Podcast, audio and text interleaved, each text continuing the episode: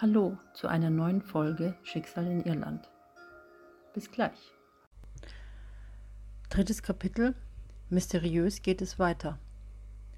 Es war kurz vor vier Uhr nachmittags und ein ziemlich bewölkter Himmel, als Celine von ihrer Arbeit nach Hause ging. Fast im selben Augenblick war genauso Jessica kurz davor, in ihren wohlverdienten Feierabend zu gehen. Denn sie arbeitete schon seit fünf Tagen am Stück. Das war für Jessica durchaus zu viel doch bevor es soweit war, trug sie sich immer die letzten Buchrückgaben in den PC ein und räumte diese dann gewöhnlich ebenso schnell in die Regale zurück. Die gebuchten Bücher und Taschenbücher legte sie auf den hohen doppelstöckigen Rollwagen.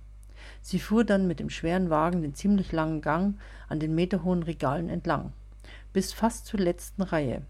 Bepackt mit zwei dicken Büchern stieg sie die rollende Leiter der Bücherregale empor und sortierte sie nach Rubrik und Namen ein. Während sie einige Male hoch und runter kletterte, Buch für Buch in die Regale einsortierte, hörte sie ungewöhnlich ein Gespräch von Mary mit. Sie war eine Kollegin von Jessica und zur Aushilfe in der Bibliothek beschäftigt. Mary lehnte lässig am Regal und sprach lebhaft mit ihrem Besuch. Es war eine frühere Freundin von ihr.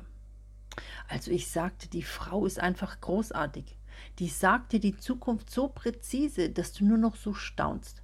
Meine beste Freundin war bei ihr und sie hatte ihr sogar einen Traum entschlüsselt. Und das, was sie sagte, ist dann eine Woche später detailgenau eingetroffen. Die hat es echt drauf, erzählte Mary euphorisch ihrer Bekannten.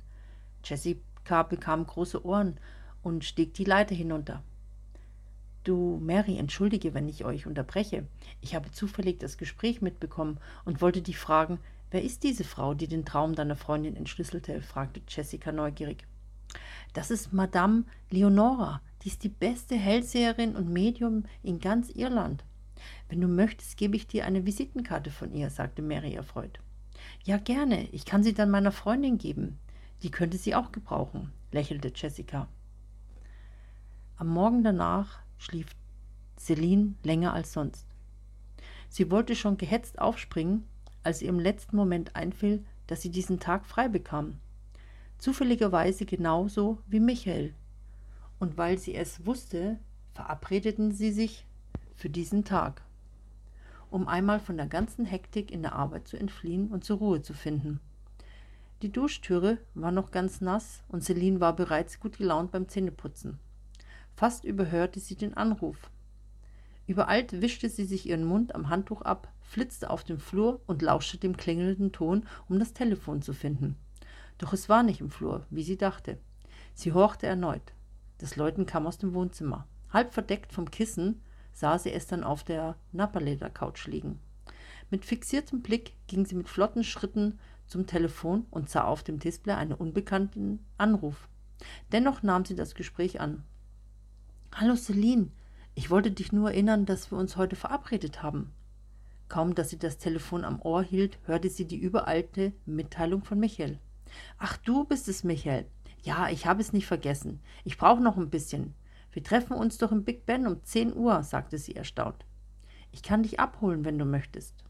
Ähm, lass nur, ich komm zum Café, sagte sie forsch.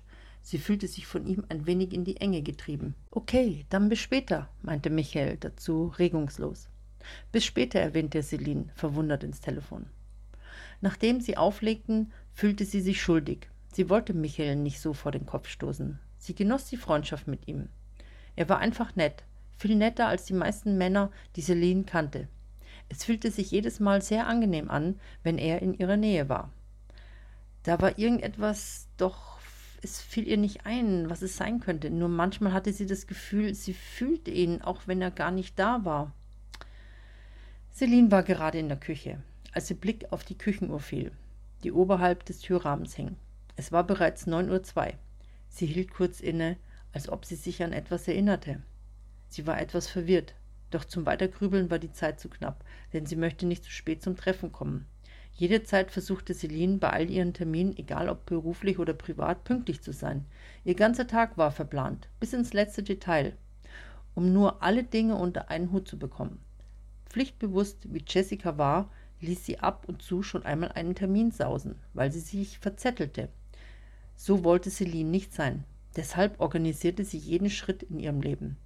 Nur dieser Tag war etwas außerplanmäßig für Celine. Sie überlegte, wie immer, was sie anziehen könnte. Denn bis zum Café war es noch ein kleiner Fußmarsch.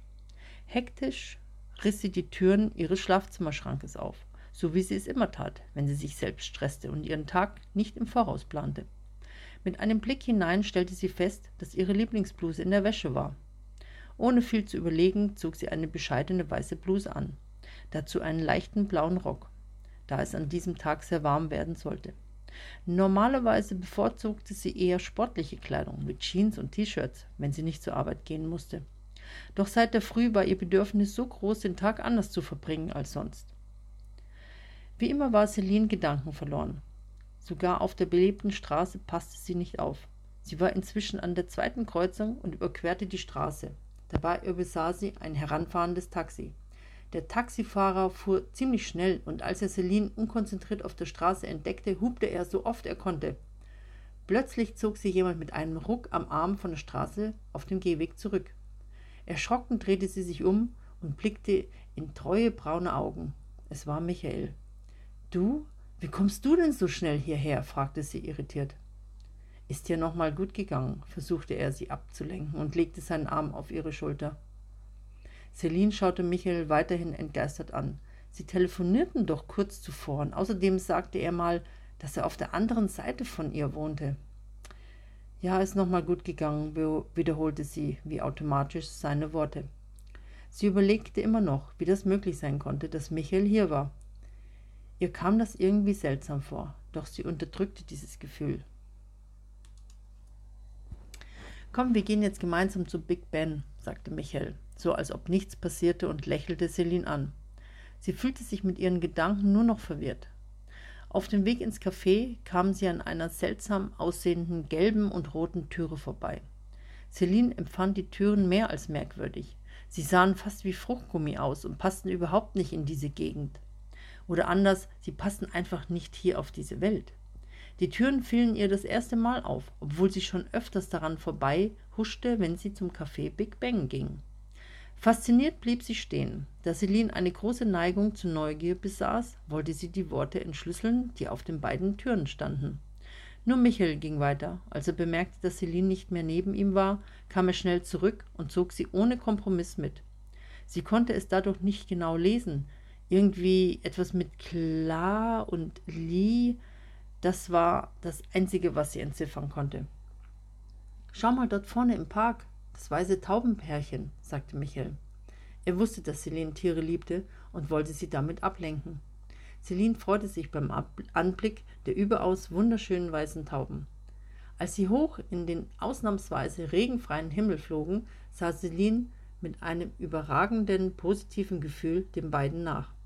Völlig schwerelos und frei in ihrem Kopf vergaß sie auf die beiden Türen.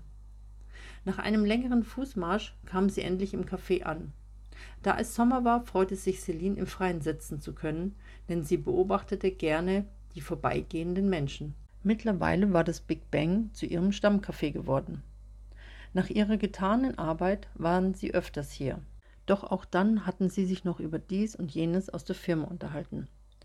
Michael entdeckte links vorne einen freien Tisch und war schon beinahe im Aufbruch, als er bemerkte, dass Celine mal wieder mit ihren Gedanken in der Ferne schweifte.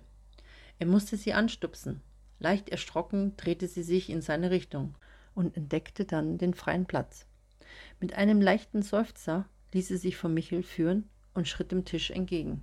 Wenn dein Geist weiterhin so unruhig ist, dann kommst du nicht weiter und hast keinen erholsamen Tag. Denk nicht zu viel, entspanne dich. Du wirst in nächster Zeit viel zu tun bekommen, meinte Michael, während sie sich setzten. Ja, ja, ich weiß schon, wir bekommen immer mehr Aufträge, weil unser Chef den Hals nicht voll kriegen kann, meinte Celine gehässig und verdrehte dazu die Augen. Jetzt denk doch nicht gleich wieder an die Arbeit, betonte er. In dem Moment trat ein netter Kellner an den Tisch und wartete darauf, die Bestellung aufzunehmen.